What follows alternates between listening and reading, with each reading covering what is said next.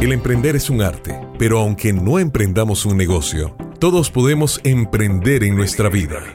Emprendedores de Vida con Carla Castro. Inicia ahora en Amplify Radio 955. La voz de una generación. Hola, hola, muy buenos días, ¿cómo están? Soy Carla Castro y esto es Emprendedores de Vida, el programa donde hablamos de emprendimiento, un tema que me apasiona, pero hablamos del emprendimiento en un sentido de 360 grados, porque no solamente hablamos del negocio, y conversamos con distintos emprendedores que nos cuentan qué fue lo que los motivó a emprender, cómo fueron sus inicios, el desarrollo. A los retos los llamamos las montañas que han tenido y muchos invitados nos abren su corazón y desde su vulnerabilidad nos cuentan cuáles han sido sus retos y lo más importante, cómo los han superado, cómo los han sobrellevado.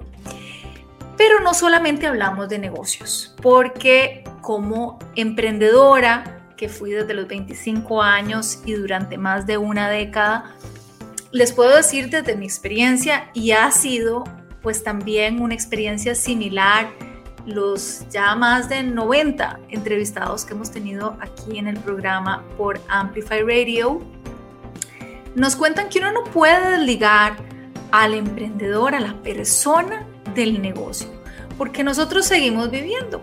Y por eso es que le llamamos emprendedores de vida, porque es un concepto más amplio que incluye a la persona, que incluye al ser y todo lo que es importante desarrollar a nivel personal, es el liderazgo personal que también tenemos que gestionar para que pues como un todo logramos, logremos emprender en los negocios, pero en nuestra vida también. Y de eso hablamos acá en este programa. Vamos a iniciar como todos los viernes y ahora con esta sección que pretende ponernos un poquito a reflexionar y donde le saco esta parte, esta faceta como mentora de emprendimiento y liderazgo y pueden conocer un poco más en la página web emprendedoresdevida.com. Vamos a entender nuestra mente. ¿Por qué actuamos como lo hacemos? Entiende tu mente, Entiende tu mente. en Emprendedores de Vida por Amplify 955. Y en el tema de hoy quisiera que conversemos sobre el propósito de vida. Este tema realmente me apasiona. ¿Qué es tener un propósito? ¿Qué es tener un propósito de vida? Pues miren, yo les cuento que con los emprendedores de negocios, eh, que he tenido la oportunidad no solamente de conocer, de entrevistar, de conversar, eh, sino que también en mentoría, en este acompañamiento a personas que diseñan desde cero su negocio y que he tenido la oportunidad de acompañarlos desde el día cero en que solo está en su imaginación hasta el día en que ya lo implementan. Em, y como jurado de diversos concursos diseñados para emprendedores, me he dado cuenta que uno de los factores que podríamos decir em, tienen en común los emprendedores que logran vender su idea con éxito, que logran persuadir y que logran llevarlo a la realidad, es que tienen un sentido de propósito. Y precisamente ese sentido de propósito lo comparten y se contagia, ¿verdad? Y va muy ligado a la pasión. Y de eso vamos a hablar en este ratito. Bueno, un propósito, ¿qué es un propósito? El propósito le da sentido a nuestra vida, nos ayuda a dibujar un mapa que marca una dirección, nos ayuda a conectar esos puntos que a veces no sabemos que van conectados, como cuando estamos haciendo estos dibujitos de unir los puntos, que es por números, por ejemplo, o por letras, y que no entendemos cuál es la imagen hasta que ya unimos bastantes puntos. Bueno, algo así.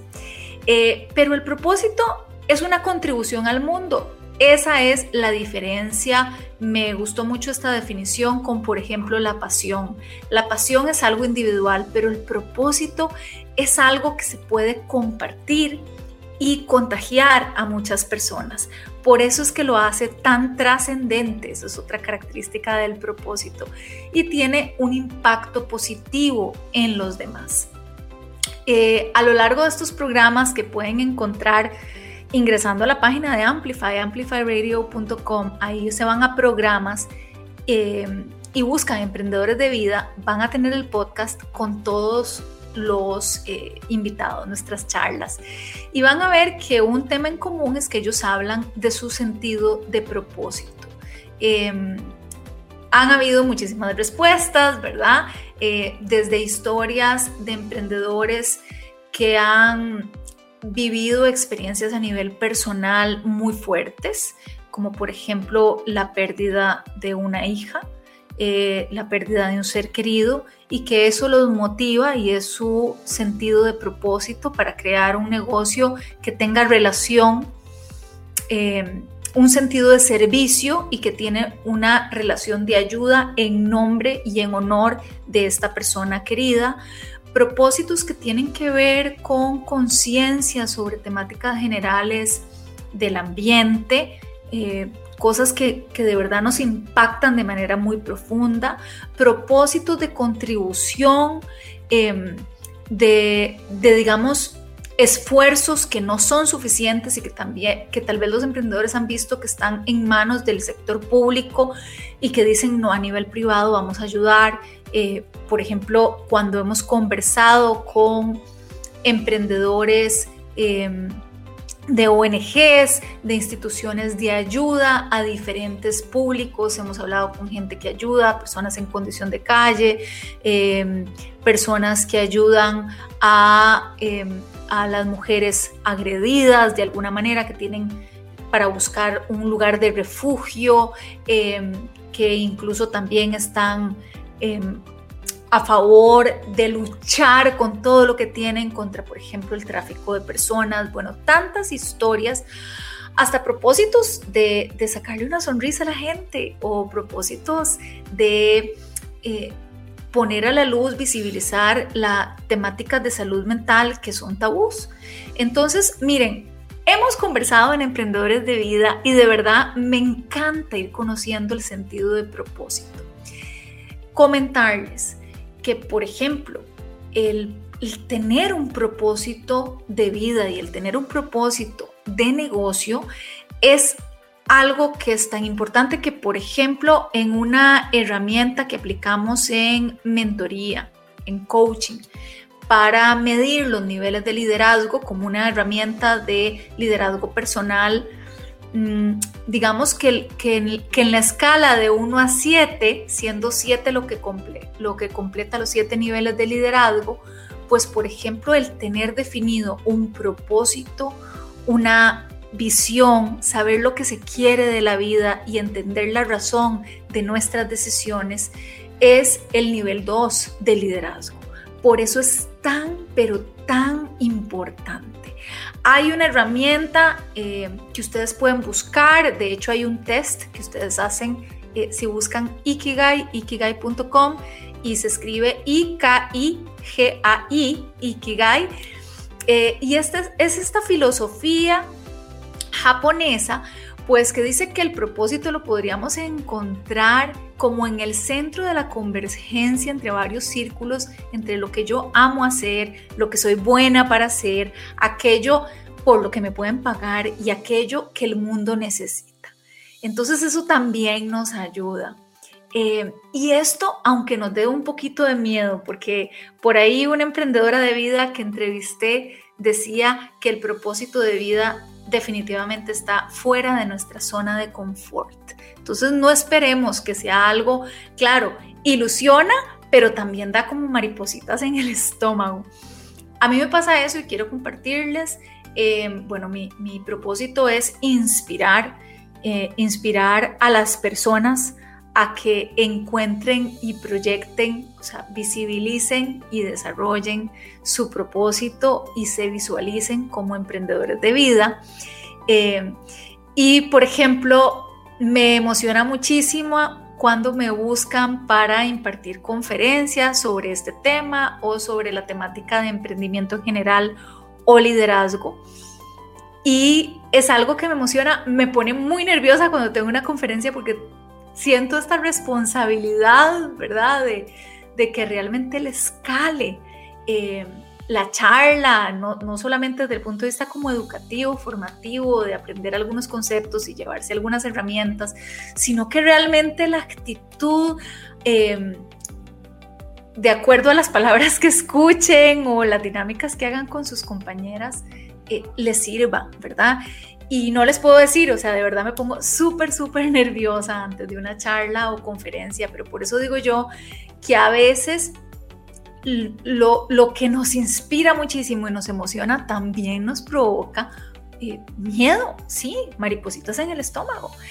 Em, pero eso no necesariamente es malo, es bueno también, ¿verdad? Em, otra cosa que les quería mencionar sobre el propósito y a propósito, valga la redundancia, de la diferencia con la pasión, que ya les comenté que la pasión es individual, pero el propósito se comparte. Em, bueno, vean qué interesante está este estudio de un profesor de la Universidad de California, em, Berkeley, y se llama Morten Hansen, y él básicamente estaba buscando, bueno, respuestas y contenido para un libro que escribió e hizo una investigación donde entrevistó a 5.000 colaboradores eh, sobre el tema del desempeño, ¿verdad? Eh, básicamente la pregunta que él se hacía era, cuando estamos hablando de desempeño, ¿qué es lo que más significado tiene o importancia? ¿Propósito o pasión? ¿Verdad? Y entonces hizo esta entrevista a 5.000 personas y dentro de sus descubrimientos es que eh, las personas, los colaboradores que no tenían propósito o pasión o que lo tenían, digamos, eh, muy, muy bajo o no habían contestado, pues eh,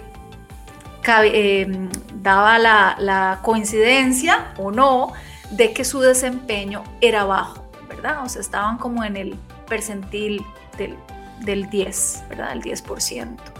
Em, entonces él estableció esta relación o fue su descubrimiento, ¿verdad? Que a mayor pasión y a mayor sentido de propósito aumentaba el desempeño de los colaboradores. Y de hecho, bueno, esto lo incluyó en su libro eh, El poder de los momentos, ¿verdad? Y bueno, me pareció muy interesante porque además entonces una de sus conclusiones fue eso, la, pasión es algo individual y está bien tenerlo porque es nuestro motor, nos puede energizar, ¿verdad? Nos mueve, em, pero es muy difícil de transmitir y de pasar a otras personas porque no es de ellos. Por contraste, el propósito se comparte y puede unir grupos, puede contagiar. Por eso es importante tener un propósito de vida, pero también es importante tener un propósito en nuestros negocios. ¿Cuál es tu propósito? ¿Cuál es tu propósito de vida? ¿Cuál es tu propósito de negocio? ¿Y cómo se unen estos dos? Continuamos en Emprendedores de Vida.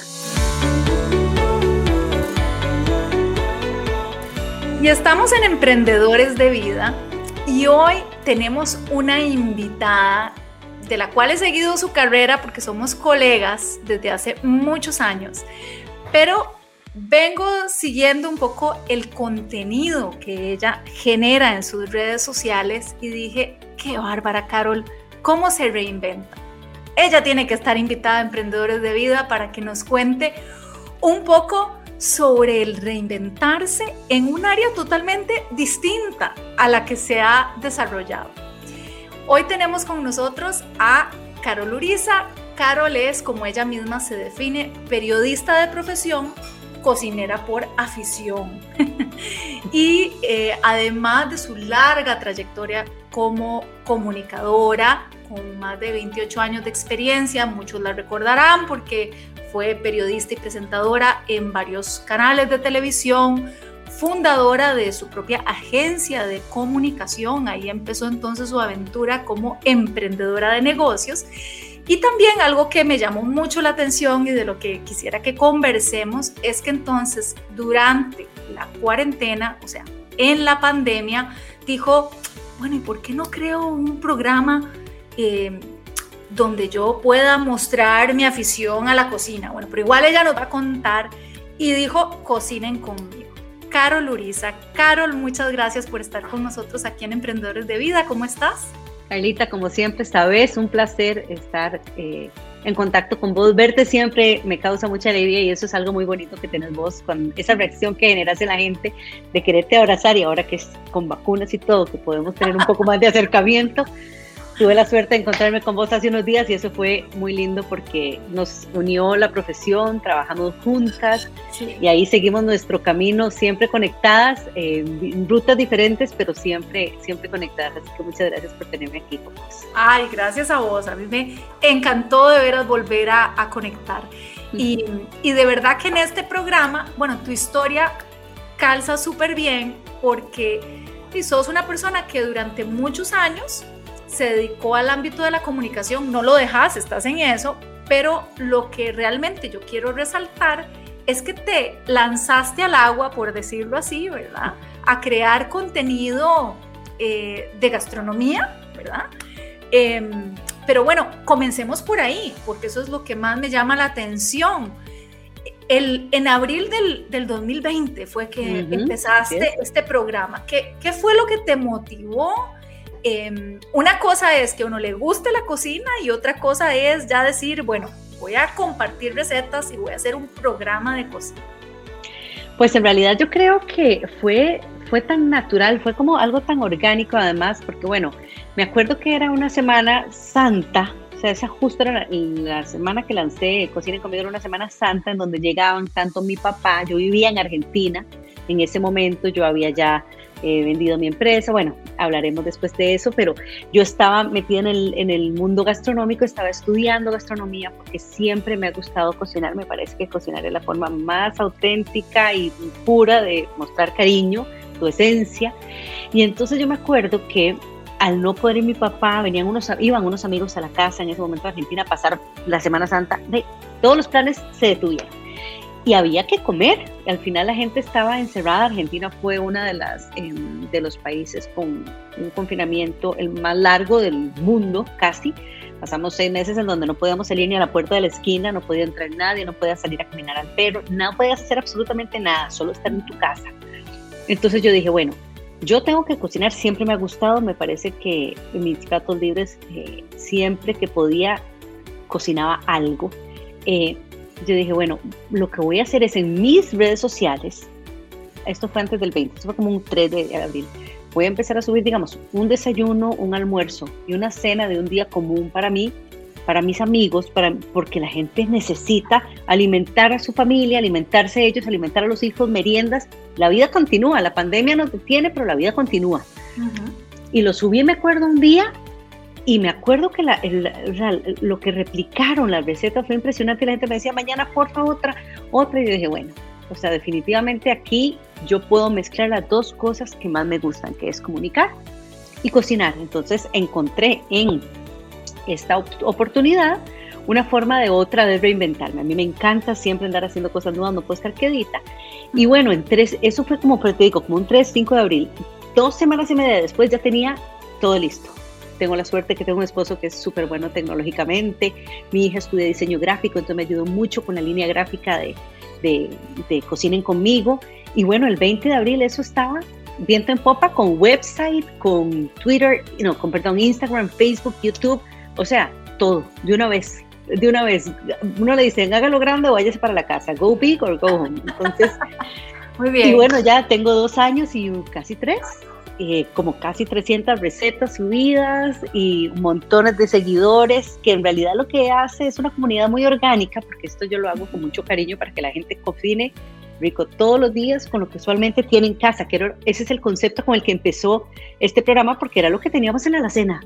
Ese es el elemento diferenciador, digamos, del contenido. O sea, algo lo suficientemente práctico y sencillo como para decir, no, yo me animo a ver qué cosas tengo en la casa y con eso voy a armar la comida de hoy. Claro, y eso es lo que nos pasaba hace dos años y medio, lo que teníamos era que aprovechar lo que había en la refri, en la alacena, y sacarle el máximo provecho, y así empezó, y así se mantiene. Me parece que además la economía nos obliga a ser muchísimo más responsables con lo que tenemos en la casa, ser mucho más creativos, sin necesidad de sacrificar calidad. El tema es un poquito de invención o de, de eso, de, de ponerle gracia a cada cosa que nos comemos todos los días, y les aseguro que eso es lo que hacemos en Cocinen conmigo. Eh, vieras que estábamos hablando al principio del programa de tener un sentido de propósito, de lo importante que es para los emprendedores en un negocio tener un propósito, porque a diferencia de la pasión, la pasión es algo más individual, pero el propósito se comparte, se contagia, es algo que puede trascender. Y leí cuando estaba un poco investigando y viendo tu página que está lindísima, cocinenconmigo.com, ¿verdad? ¿Ok? Donde ahí tenés las más de 300 recetas, qué bárbara. Pero donde vos lo describías y decías, me encanta la comida, me transporta a momentos felices. Y yo dije, wow, sí, es que la comida significa tanto. ¿Qué significa para vos la comida y, ¿Y por dónde está tu sentido de propósito con el emprendimiento Cocinen conmigo? Yo pienso, que, como te digo, nada más lindo que estar sentado alrededor de una mesa compartiendo algo que nos une, que es la comida. La comida es tradición, la comida son costumbres, la comida es familia, la comida es recuerdos. La comida usualmente es eso, reunión, es eh, momentos felices. Entonces, evidentemente, que no se me olvide el propósito, que es lo más importante para mí. Nada ganas teniendo un montón de conocimiento o teniendo muchas ideas si no las compartís, ¿verdad? Porque si te quedan aquí muy lindo y vos las disfrutás un ratito, pero ¿y qué hago yo con todo esto que tengo en la cabeza y que, y que puede hacer, si me hace a mí, si hace a la gente una décima parte de lo feliz que me hace a mí, ya me doy por satisfecha. Entonces, mi propósito es ese, primero.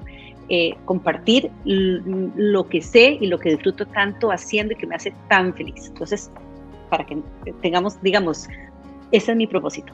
Y como te digo, yo siempre he tratado, desde que tengo memoria, yo veo a mi mamá cocinando, mi mamá cocina como Los Ángeles, ella no estudió gastronomía, pero es bárbara, bárbara. Me acuerdo siempre de los inventos cuando no había cosas que comer en la casa más que un tomate, un pedazo de queso y cebolla y mi hermana menor Silvia se ponía y hacía un se llama revoltijo, que esa receta no la he grabado, y es de las cosas más ricas. Buen nombre. Con una tortilla y te sabe a gloria, porque al final lo que va en esa receta, lo que te digo, es cariño, es creatividad. Yo soy una persona muy creativa, me gusta siempre tratar de hacer las cosas, las mismas cosas de forma diferente, darle un poquito de giro y al final la comida me permite eso, los ingredientes que tenés en la, mientras vos tengas mucho color, yo creo que eso de eso mucho en la vida, ¿verdad? Al final mientras vos tenés aspectos que te den color, que te den un poquito de capacidad de, de invención, puedes hacer un montón de cosas lindas y también depende mucho tu, em, tu propósito. Eh, y con la comida es de la forma más fácil que puedes compartir un propósito, un buen propósito, que es te estás, dando tu esencia, estás sirviendo en un platillo lo que sos, lo que sentís y la gente definitivamente lo siente. Siente cuando un plato está muy rico, siente que hay mucha, mucho cariño. Y además, para mí lo más lindo es la reacción de, de, la gente al ver que prueba lo que pruebe, no importa lo que haya en la mesa. Ese ratito, ese momento de placer, sé que hubo un segundo en donde se le olvidó lo mal que estaba, o lo difícil que la estaba pasando, o lo estresado que, es verdad. Y eso es lo que yo busco en la comida, que te ponga como la mente un ratito en pausa y que estés, ese sentimiento de estar, disfrutar, entender lo que está pasando ahí y que hacer ese tuyo, ese momento, después vendrán otra vez las cosas y vendrán los pesos en, en el hombro y todo, pero ese momento, hacerlo tuyo, disfrutarlo porque es tu ratito, de placer, la verdad. Me encantó esa metáfora con la comida cuando estamos hablando de propósito, ¿verdad? Porque el hecho de cocinar ya de por sí es el compartir la comida. Qué aburrido cocinar para uno sentarse solo a comer, ¿verdad? Así que, bueno, es una muy, muy linda metáfora eh, que nos sirve un poco para reflexionar cuál es nuestro propósito. En cuanto a la cocina, ¿vos habías estudiado gastronomía? ¿Habías llevado algún curso? ¿O sencillamente te lanzaste al agua diciendo, diciendo me encanta cocinar y voy a compartir contenido y recetas desde quien soy, una aficionada a la cocina? Contame. Así fue. Bueno, en realidad yo siempre, como te digo, tengo la suerte de tener una familia que le gusta cocinar. O sea, mi mamá, todo lo que, todo lo que ella haga es rico, la verdad, y eso es buenísimo. Todo lo que cocina, una cuchara es, es increíble, mami. Entonces, yo siempre trataba cuando hacía reuniones con amigos eh, de cocinar y cocino rico. O sea, en realidad cocino bien, sin necesidad de tener muchísima técnica. Cuando me fui a Argentina, eh, uno de mis propósitos era eh, empezar a conocer un poquito más de técnica gastronómica. Entonces empecé estudiando un poco de eh, un profesional en gastronomía, pero se vino la pandemia. Entonces, evidentemente, en gastronomía difícilmente puedes llevar un curso de cocina internacional cuando no tenés acceso, digamos, a los elementos para preparar el platillo, ¿verdad? Entonces, lo que conocí fue un poco de técnica, entonces yo creo que me la jugué. yo soy bastante arriesgada, soy lanzada, porque creo que hay momentos en donde uno tiene que tener de verdad mucha confianza en que si vos sabes hacer bien las cosas y eso, y el propósito o el, em, la esencia de lo que estás haciendo, la intención era la palabra. Cuando la si vos tenés clara la intención de lo que estás haciendo, se vuelve todo súper fácil, pero realmente clara la intención, porque a veces hay mucho ruido. O sea, yo quiero enseñar lo que yo sé hacer tal vez no tenga la técnica, tal vez yo no soy chef en ese momento, ahorita estoy estudiando gastronomía, pero yo no quiero enseñar a que sean los mejores eh, que vayan a vender su producto al restaurante. Yo quiero que lo que van a compartir en la mesa de su casa con los suyos les sepa bien. A mí me sabe bien en mi casa, estoy segura de que en su casa le va a saber bien. Entonces también eso me ayudó mucho. Y bueno, después ya volvimos de Argentina hace un par de años, eh, vamos a cumplir un par de años de haber vuelto, eh, empecé a estudiar gastronomía también aquí en Costa Rica, precisamente para obtener eso, la técnica.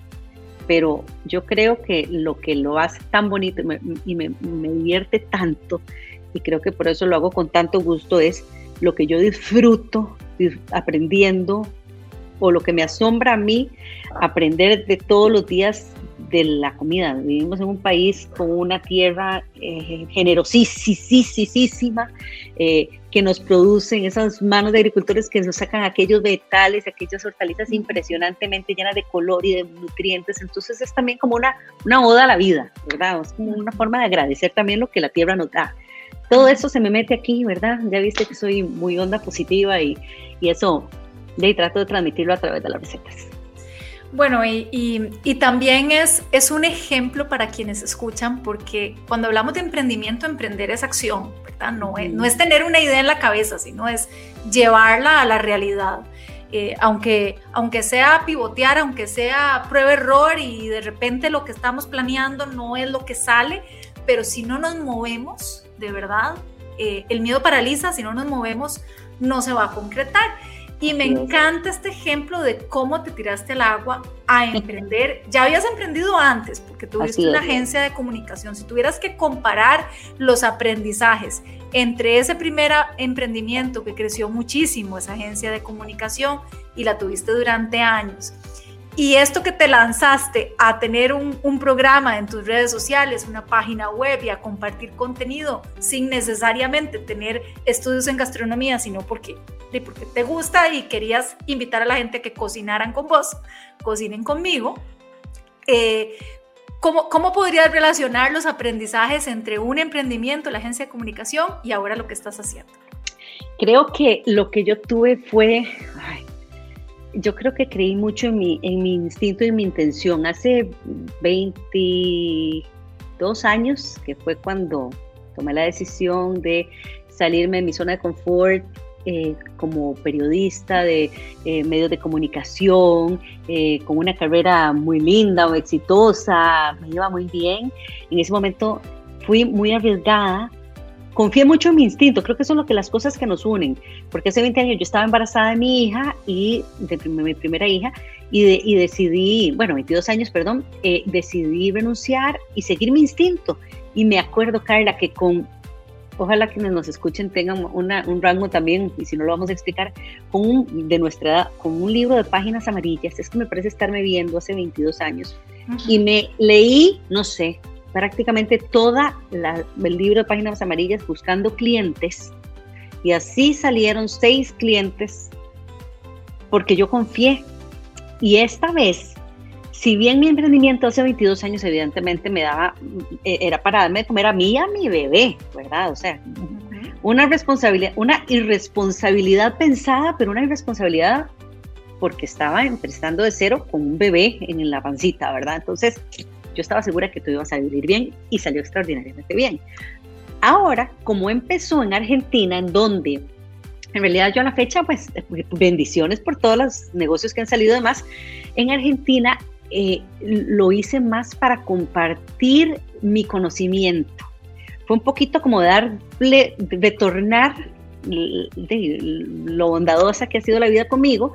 Entonces, como en Argentina yo no lo veía como un negocio, me pareció un poquito más fácil porque no estaba pensando en monetizar mi eh, emprendimiento. Es un emprendimiento para compartir, no necesariamente para monetizar. Y dos años después aquí estoy en mi emprendimiento, monetizándolo, pero creo, volvemos a lo mismo, que la intención de ambos fue lo que me ha impulsado, ha sido lo que me ha impulsado a que me vaya bien. En distintas formas me ha ido bien. Entonces, creo que eso, eso es siempre tener clara esa intención de lo que quiero lograr con mi proyecto. Bueno, acá en Emprendedores de Vida también aprendemos muchísimo de los retos por los que ha pasado eh, el emprendedor. Eh, lo llamamos montañas, Carol, porque la metáfora con una montaña me encanta, ¿verdad? Porque obviamente el objetivo es llegar a la cima, pero pasamos más tiempo en el proceso y caminando hacia la cima que los instantes o los minutos que estamos en la cima, ¿verdad? Y luego ya toca la bajada. Y pues así es un poco el emprender también, ¿verdad? O sea, el, proceso es el camino, ¿verdad? Y, a veces ahí es donde decidimos disfrutar o no. Y eh, me llama mucho la atención como una mujer como vos, por ejemplo, eh, que, que, tuvo su propia agencia de comunicación, también obviamente prioriza sobre la familia y tengo entendido que tu esposo pues trabaja para una transnacional y eso implica que de repente es, bueno, vamos para Argentina, vamos, ¿verdad? Eh, y eso me parece un enorme reto. Contanos un poco de, este proceso, digamos, como en esta evolución, ¿verdad? Y, de cómo como emprendedora de vida has, te has adaptado a lo largo de los años, o sea, con tu emprendimiento, ya nos contaste cuando dejaste los medios de comunicación y te tiraste a lanzar tu propia agencia, pero luego vienen estos cambios también de priorizar en la familia. Así es. Y creo que lo más importante, Carla, es definitivamente estar bien con vos misma. En el momento en que vos tenés eh, claro que vos estás bien y estás trabajando en una mejor versión de vos, y sonará muy cliché y todo lo que quieran, pero de verdad que estar bien, una como mujer, es tan importante para tomar las decisiones correctas, aunque impliquen un montón de riesgos, pero si una como mujer está bien, y a mí eso me encanta de la edad, si yo hubiese sabido que cada década que pase se pone más buena, o sea, yo nunca hubiese temido envejecer, ¿verdad? O sea, uno a los 20, uy, a los 30, a los 30, a los 40, o sea, a mí cada día, cada año me gusta más, porque me da esa seguridad de que voy haciendo bien las cosas, de que me equivoco, pero bueno, me equivoqué de mi modo, ups, prestar atención en qué me equivoqué, levantarme y seguir. Y eso, eh, eso lo da mucho la madurez y la claridad de lo que me hace bien a mí. Porque para estar bien con los demás, yo tengo que estar primero bien yo. Cuando viene esta, esta oportunidad de, de mi esposo, de Helmut, pues él siempre al estar trabajando en una empresa eh, transnacional, siempre existía la posibilidad y yo nunca estaba lista. Él sabía, mira, hay posibilidad de, ni me lo menciones. Además, llegaba momentos donde yo decía, dice, a usted, olvídelo, o yo me, así me divorcio porque yo estoy súper bien con mi empresa, yo, yo necesito seguir así. Eh". Bueno, a ver, la edad te ayuda a madurar y a priorizar. llegó un momento en donde yo estaba también conmigo, había trabajado en cursos de wellness y ya había llevado un poquito de, de, ¿verdad? de capacitaciones, pero sin saber que nos íbamos de viaje, o sea, nos íbamos a mudar.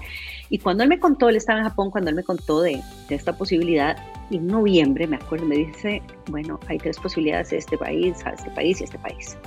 Y yo, nos vamos, y yo, ok, habían 15 horas de diferencia, porque Japón tiene 15 horas más que aquí. Y yo oí el silencio, y yo, aló, dije, se cortó. Me dice, me estás, perdonando el francés, me estás jodiendo, ¿verdad? Y yo, pero ¿por qué? O sea, ¿cómo nos vamos? Y yo dije, sí, tengo 20 años de estarte peleando y hoy me decís nos vamos. Y yo, sí, hoy estoy lista. Y fue un año en donde él estuvo solo, en donde yo tuve que, bueno, moverme. Todo surgió súper fácil, logré vender la empresa, eh, mi hija cerró el colegio, como que todo se va dando porque vos estás clara. Qué fácil que suena decirlo, pero qué importante es de verdad entender que es necesario hacer un rato de silencio mental, de pausa y decir qué es lo mejor, primero para mí como ser humano, para yo poder lidiar con eso y ahora sí abrazar a todo lo que se viene conmigo, que es toda mi familia, y poderlo llevar. El hecho de pensar que yo iba a ser ama de casa me tenía un poco horrorizada porque yo nunca había sido administradora de hogar, siempre he trabajado. Yo quería llegar ahí porque me parece, me parecía que esa era una montaña en tu caso, una mujer emprendedora, eh, independiente y de repente llegar a un país a vivir extraño con la familia y decir, bueno, y entonces yo y mi carrera, ¿y dónde queda Carol? ¿Y dónde queda Carol? Y además pandemia. Eso, yo soy una, una persona muy amiguera, o sea, mi familia, soy muy familiar. Eh, cuido mucho a mis amigos, son mis amigos desde que tengo cuatro años, tengo, o sea, amigos que tengo 40 años de tenerlos y amigos que tengo, de que la vida me ha dado. Y bueno, tuve un año, la gran ventaja, Carla, es que tuve un año para despedirme. O sea, los, los hijos de mis amigos decían, bueno, pero Carol, ¿cuándo se va? Otra vez despedida de Carol, otra vez paseo porque se va Carol. A ver, bueno, eso yo encontré la forma de llenarme lo suficiente como para que me rindiera lo que me tuviese que rendir. Y llegar e imaginarme, que jamás me hubiese imaginado que era tan increíblemente divertido ser administrador del hogar. Creo que la mujer, yo no sé por qué nosotros tenemos ese problema de que, o sea, que encasillamos las cosas. O sea, cuando dejamos de ser, el momento que vos dejas y entras a la casa, ya sos una administradora del hogar. Tengas el puesto que tengas, nunca dejas de ser ni la mitad ni un cuarto de la mujer que sos porque no trabajas o porque, o sea, la, la administradora del hogar trabaja todo el día, todo el día, no hay día, no hay hora que una no trabaje. Y eh, vieras que me, me redescubrí, me pareció lindísimo, sigo, no puedo estar quedita, sigo eh, como consultora de comunicación porque me encanta además, pero disfruto miles el tener tiempo para prestarle atención a, los detalles, ver a mis hijas crecer, mis hijas llevan nueve años de diferencia, entonces eh, acomodarme un poquito a, esta, esta, vida tecnológica que, que, vos estás muy metido a, la tecnología de tu trabajo, pero no a la tecnología del día a día de la vida de tus hijos. Eh, no sé, vieras que, que yo como, como he tenido la oportunidad de ser tanto trabajadora, o emprendedora, todo, asalariada, como ahora mamá y ahora que hago las tres cosas, digo, mi vida, yo soy muy feliz partiendo mi vida en tres, porque me alcanza para todo y tengo lo mejor de todos los mundos, la verdad. Qué, qué, bien escucharte decir eso, porque sí es como un tema un poco tabú entre mujeres, ¿verdad? Eh, el manejo de la culpa. Entonces, total, cuando trabajamos fuera del hogar, entonces la culpa porque no le estamos dedicando tiempo a la familia, ¿verdad? Y cuando sí tenemos momentos donde podemos dedicarnos exclusivamente a la familia y a su desarrollo, porque como en todo, si uno tiene más tiempo para estar en el hogar, está pensando en cómo desarrollar, qué sé yo, desde su casa, las mejores de la casa, o a su familia, o presta más atención, pero entonces nos sentimos culpables por la otra parte. Porque no aporto económicamente, porque ya no soy, eh, porque no le aporto a, a, la sociedad. Dios. Bueno, pero ahí es donde viene el emprendimiento y, es un poco donde se funde el concepto de, ser emprendedor de vida y que entonces dijiste, bueno, quiero hacer algo porque me gusta, pero a la vez era muy compatible con la Carol dedicada más al hogar y que fue Cocinen conmigo, ¿verdad? Entonces, eh, qué maravilla cuando encontramos un propósito así, porque estábamos hablando del Ikigai, ¿verdad? Y es como ese punto medio eh, de, en la cultura japonesa donde, donde convergen lo que amamos hacer, en lo que somos buenos para hacer, ¿verdad? Porque ni modo, si no somos buenos haciéndolos, uno dos, dedicamos un tiempo para hacerlos buenos en eso, ¿verdad? Y tener perseverancia, ¿verdad? Lo que nos pueden llegar a pagar por hacer, pero en realidad es algo que haríamos hasta gratis, ¿verdad? Eh, y algo que necesita el mundo. Y con Cocinen conmigo converge todo. Absolutamente todo. Me dedico a lo que me gusta, comunico a través de la comida, y todo lo que preparo se lo comen en mi casa. Eh, en realidad, de verdad que, que sería pecado no estar agradecida porque no puedo imaginarme, a veces, a ver, pasa, cuando se te viene un pensamiento en donde dice, uy, ¿qué estaría haciendo en este momento? Eh, económicamente podría, bueno, no es el momento, el momento que tengo es hoy y lo que tengo hoy no lo hubiese podido tener si no estuviera donde estoy hoy, si no hubiese pasado por todo lo que he pasado.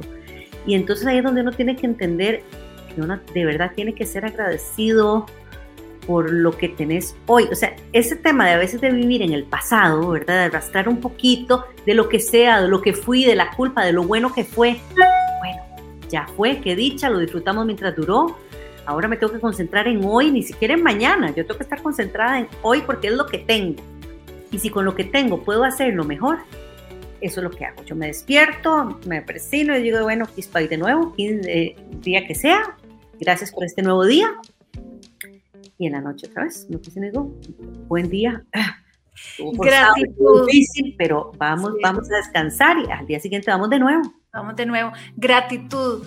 Otro concepto que, que, de verdad es como un punto en común de muchos emprendedores y que me encanta porque es lo que nos ayuda a disfrutar ese camino, ese proceso. Estamos conversando con Carol Uriza acá en Emprendedores de Vida. Vamos a ir una pausa y continuamos con más aquí por Amplify. Emprendedores de Vida con Carla Castro en Amplify 955. Emprendedores de vida. Emprendedores de vida. En Amplify 955. Y estamos de vuelta, estamos en Emprendedores de Vida y estamos charlando con Carol Uriza. Carol es una comunicadora de gran trayectoria. Muchos la recuerdan, trabajó pues hace unos añitos ya, tal vez el público de Amplify no, no, no la recuerde, pero Carol, bueno... Los, los papás del público tal vez sí. No, pero no creas, Carol, acá en Amplify sí tenemos como un poco de todas las edades, pero... Eh, a ver, trabajaste en Canal 7 entre el 94 y el 99. También trabajaste como periodista y presentadora en Noticias Repretel, donde ahí un poco eh, nos conocimos y compartimos. Y luego, durante varios años, eh, Vamos a ver cuántos años tuviste la agencia de comunicación. 18 años. 18 años, ¿verdad? Ajá. Y que fue un proceso que culminaste en la venta, me estabas contando. Así que la fundaste, la creaste, la desarrollaste y la vendiste. Así es. Un el sueño de muchos. Un proceso de vida y un duelo eh, fuerte. Fue, fue una despedida pero fue una linda despedida porque además eh, al saber que era mi, último año, digamos, en la agencia, los proyectos que aparecieron los hice con tanto cariño, con tanto esmero, eh, que lo disfruté desde el día uno. Yo en esa agencia, por suerte, tuve la ventaja al fundarla eh, de saber de todo, un poquito. O sea, vos empezás vos solita, no tenés a nadie, después se, se vuelve una agencia más grande pero el, la bendición de saber hacer de todo un poquito y aprender de todo el conocimiento de todos los, colaboradores, compañeros de trabajo, siempre lo hizo hermoso. Entonces, así como empezó, terminó de lindo. Entonces fue un ciclo. En realidad yo lo cerré y, y si bien ahora me dedico a dar consultorías y proyectos, es un, eh, eh, es un capítulo que para mí en ese momento eh, cerró y que ahora disfruto de otras formas de vivir la comunicación, eh, pero también teniendo espacio para todo lo demás, que para mí eso es lo más importante, no dejar de lado lo que disfruto también tanto haciendo y compartiendo ahora, que es esta parte de la, de la cocina, la de verdad. la cocina y, que cocinen con vos. Pero en, en, esta faceta de comunicación, si cerraras los ojos y pasara por tu mente una serie de imágenes que son como estos picos, estos puntos altos de tu carrera eh, como emprendedora en la agencia de, de comunicación, ¿cuáles recordás como los principales logros? Uy, cuando la transnacional más importante, o sea, vos tenés siempre sueños, ¿verdad? Decís, ok, yo quiero que este cliente sea mi cliente, este cliente sea mi cliente, es verdad, eh, quiero llegar a tener mi oficina propia, ya no quiero tener, eh, bueno, ahora imagínate ahora que todo es teletrabajo, pero antes el teletrabajo no era una, una buena opción, era la única opción que había porque no había dinero para poder rentar una oficina.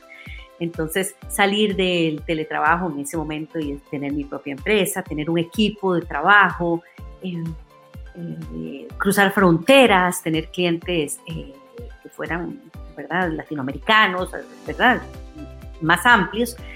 Y me acuerdo que uno de los primeros logros míos fue, eh, o, que más disfruté fue cuando en Intel, me acuerdo, hasta la botella vino que ahorita, porque en realidad era un sueño, nos escogió como agencia de comunicación. Para mí eso fue que una de la transnacional por excelencia en Costa Rica, la que vino a abrir en 1997 el mundo de las transnacionales eh, en Costa Rica, o sea, que presentó a Costa Rica como un país seguro para invertir y, colocar su, sus oficinas y sus, laboratorios y demás, dijera, esta empresita así, chiquitita, esa, esa es mi agencia de comunicación. Entonces yo creo que más allá que el nombre es la confianza, ¿verdad? La confianza que eso me generó en lo que, estaba, que estábamos haciendo bien las cosas. Esto es un trabajo en equipo, ¿verdad? Eso uno no puede darse el, el, mérito solo. El trabajo en equipo ha sido maravilloso. Manejar un tema de la Copa del Mundo eh, fue increíble también. Es que de verdad que en cada cosa hay algo lindo.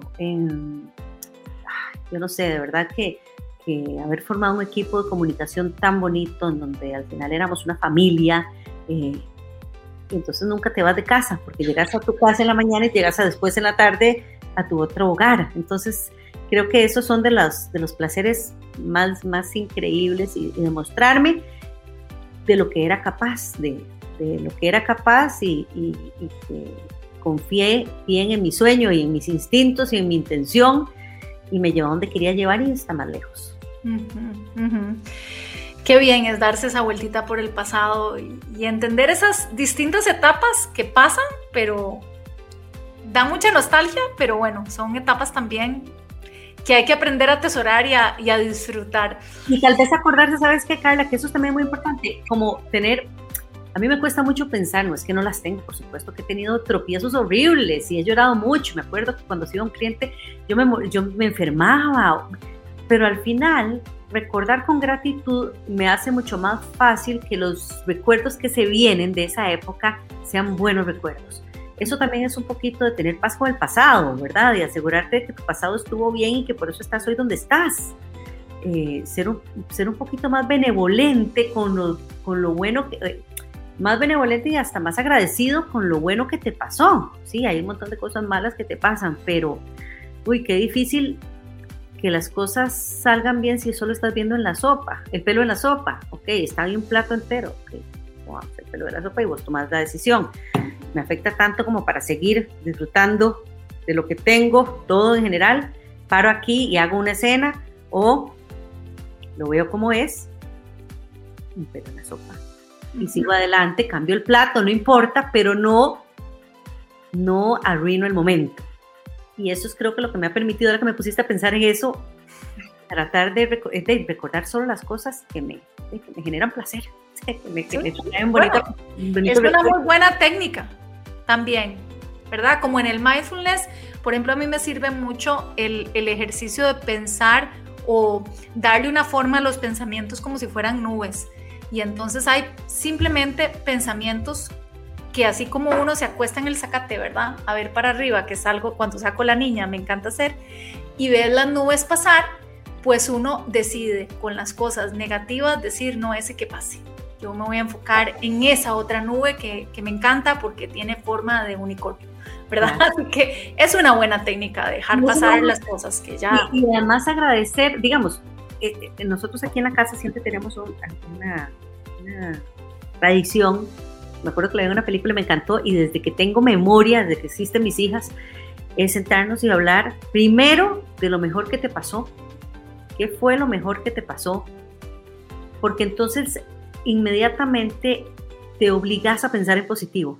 No, te estás, no le estás permitiendo a la persona, porque si vos te das cuenta, cuando vos le preguntas cómo te fue y te fue mal, oh my God, duran 20 minutos contándote lo, lo mal que te fue. Pero si te fue bien, dicen, ay, bien, estuvo chiva. Entonces, empezar siempre, ¿cómo, qué fue lo mejor que te pasó? Y claro, después, ¿qué fue lo peor que te pasó? Que haya campo para las dos cosas, pero tratar de siempre darle cabida a lo positivo, que, que, nos cuesta tanto y que al final puede ser buenísimo, ¿verdad? Pero estamos muy concentrados en lo negativo. Sí, muy bien. Cambiando de tema, pero cuando, cuando te estaba volviendo como a presentar eh, con, con, tu historia en medios de comunicación, me interesa mucho conocer tu visión de los medios de comunicación en este momento, porque sos una persona que ha trabajado en medios de comunicación, trabajó en los dos canales, digamos, en los principales, en el 7 y en el 6. Luego, desde tu agencia de comunicación, viste los medios de comunicación desde otra perspectiva y ahora estás generando contenido, pues, donde ahora está el spotlight, ¿verdad? La luz, que es en las redes sociales. Eh, ¿Cuál es tu opinión de los medios de comunicación en general, digamos, se adaptan a los tiempos, cuáles son como los principales retos que tienen y que vos como comunicadora puedes analizar desde afuera. Uf, tener la posibilidad de tener tanta, eh, tanto tan al alcance es tan maravilloso y a la vez no sé si tanto, te vuelve, le, da, le da a los colegas un poco de pereza mental, pero manejar hoy la información que tienen al solo movimiento de un dedo les da la capacidad de soy una persona que me una periodista muy de servicio siempre he sido periodista de servicios eso es lo que a mí me gusta y hoy se podrían hacer tantas cosas buenas si tuvieran la intención de hacerlo. A ver el mundo es, es complicado ha sido complicado siempre verdad pero yo creo que tenés que tener muy clara la intención de tu trabajo y eso es lo que yo no juzgo, yo creo que hay que estar ahí para entender lo que pasa, no solo la línea editorial depende, ¿verdad? Ojalá todo dependiera de la línea editorial de un medio, hay muchas cosas que envuelven a un medio de comunicación y, bueno, a veces queremos hacer las cosas, la línea editorial quiere hacer las, unas, las cosas de una manera, a veces no se puede. Eh, pero yo creo que lo, lo, que siento es que ojalá los colegas que hoy tienen la posibilidad de ser ese canal de comunicación entre lo que sucede y la gente, ese puente que pone eh, ahí al servicio de la comunidad, del público, eh, lo que sucede minuto a minuto, que tuviera un poquito más de claridad y de buena intención en lo que está comunicando. Eh, creo que soy una, bueno, soy una periodista más lectora que evidente hoy, por un tema de tiempo, me hace falta mucho periodismo de servicio, me hace falta eh, ver cosas, hay tantas cosas buenas que pasan que evidentemente tal vez no tienen el mismo impacto a nivel de rating o de, ¿verdad? de, captación de, de, atención de la gente, porque al final a la gente también le gusta ver lo, lo, que mueve como el estómago, es verdad, el suceso y demás, y eso ha sido siempre. Pero eso me hace falta mucho, mucho periodismo de servicio. Eh, yo sé que la salud es importante y que el COVID, es, el COVID es importante, pero hay un millón de cosas más que pasan, que afectan tu calidad de vida y que con un poquito de información pueden ayudar. O sea, que no se nos olvide cuál es el papel del comunicador. Y entonces, eso es lo que a mí me hace falta hoy. No estoy detrás de una silla de un director de medios, no, no, no, es muy fácil decir lo que hay que hacer, pero yo lo que te digo es que lo que a mí me hace falta es mucho periodismo de servicio. Eh, buscar bien las fuentes de información, eh, cuál es la intención de lo que estoy comunicando y a quién le va a beneficiar o inclusive afectar lo que estoy eh, comunicando. Eso, eso me hace falta. Ok. Y en Cocinen conmigo, que lo transmitís a través de tus redes sociales y bueno, en la página web que compartís las recetas. ¿Cómo, ¿Cómo ha sido esa adaptación, ese ajuste de pasar de la televisión y televisión en vivo a generar contenido para redes sociales? ¿Cuáles han sido tus principales aprendizajes en, en esta nueva era? Ha sido divertidísimo, en realidad. Yo es que soy, eh, a ver, muy práctica, yo me encanta cuando vienen canales de televisión y me graban la receta, porque me encanta cuando me ponen todas las luces y las cámaras, y, ¿verdad? Y, todo se ve lindísimo, y bueno, cuando se puede, buenísimo, pero en mi casa, mi hija es que me graba, yo tengo sí una cocina que adapté, ahora cuando volvimos de Argentina, yo dije, ok, vamos a nuestra casa, logramos, la estábamos vendiendo, logramos al final parar la venta para poder, la adaptamos a como lo que queríamos.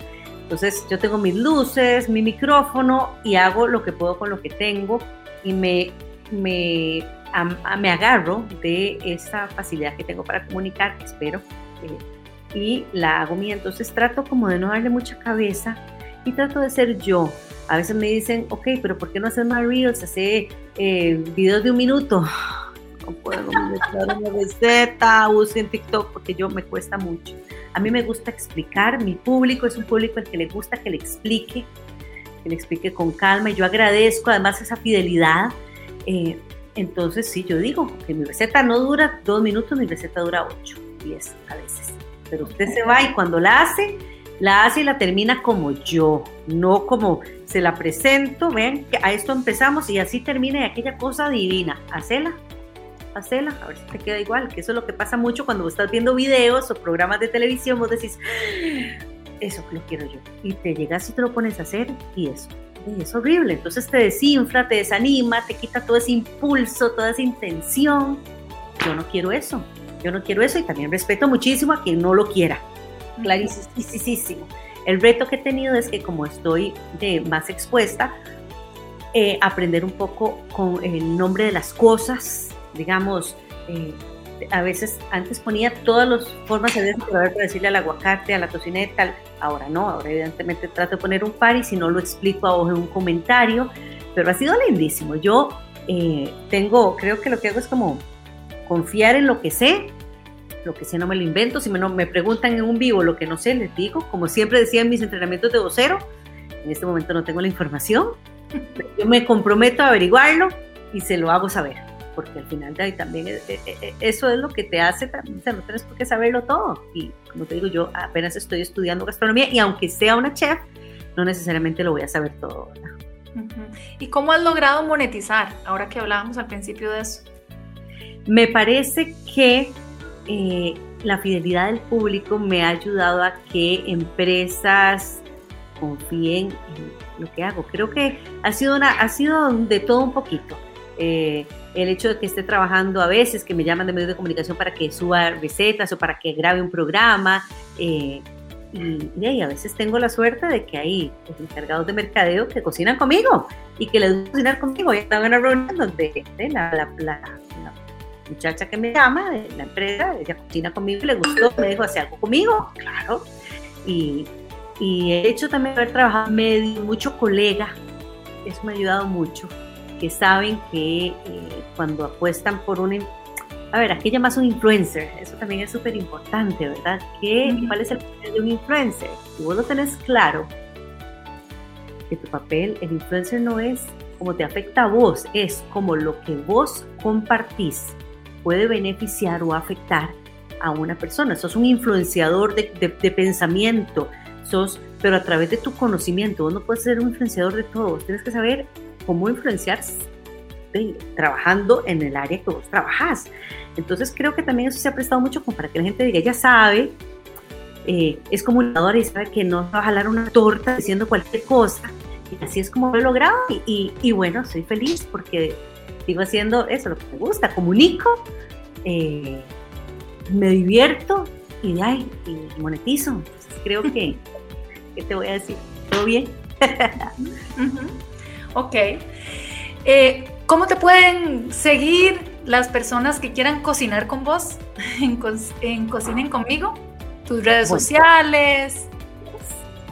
En mis redes sociales, que es, bueno, mi, página web, que es www.cocinenconmigo.com. Ahí van a ver, es una morenita ahí. Igual en Instagram, en YouTube y en Facebook se llama Cocinen conmigo y como les digo, si lo que buscan es eh, recetas ricas como para todos los días, eso es, lo mío es comida sabrosa para todos los días y de cuando en cuando hay un gustito, pero lo ideal es sacarlos de apuro y que se diviertan comiendo y, que disfruten la comida como lo que es, ese es ese, ese medio para hacernos felices a través de, de muchos bocados. Excelente. Carol Uriza con nosotros acá en Emprendedores de Vida. Muchas gracias, Carol. Encantada, Carlita, sabes, como te digo, estoy a la orden y encantada de habernos encontrado y que me hayas abierto la puerta de tu programa y te deseo un montón de éxitos. Muchas gracias. Bueno, y a ustedes gracias por sintonizarnos como todos los viernes aquí por Amplify 95.5 FM. Recuerden que si escucharon esta entrevista, el programa un poco tarde, cuando manejaban, se dirigen a sus trabajos y demás, y dicen, ay, me la perdí, quiero escucharla completa, pues está el podcast en la página de Amplify, amplifyradio.com, programas, buscan emprendedores de vida o en Spotify nos ubican también Google Podcast y Apple Podcast como Emprendedores de Vida. Soy Carla Castro y de verdad, más que un buenos días, buena, buena vida siempre. Chao, chao. Llegamos al final de Emprendedores de Vida, un espacio con contenido para nutrir tu cuerpo, alma y mente. Carla Castro vuelve el próximo viernes a las 7 de la mañana. Emprendedores de Vida, por Amplify Radio 955. La voz de una generación.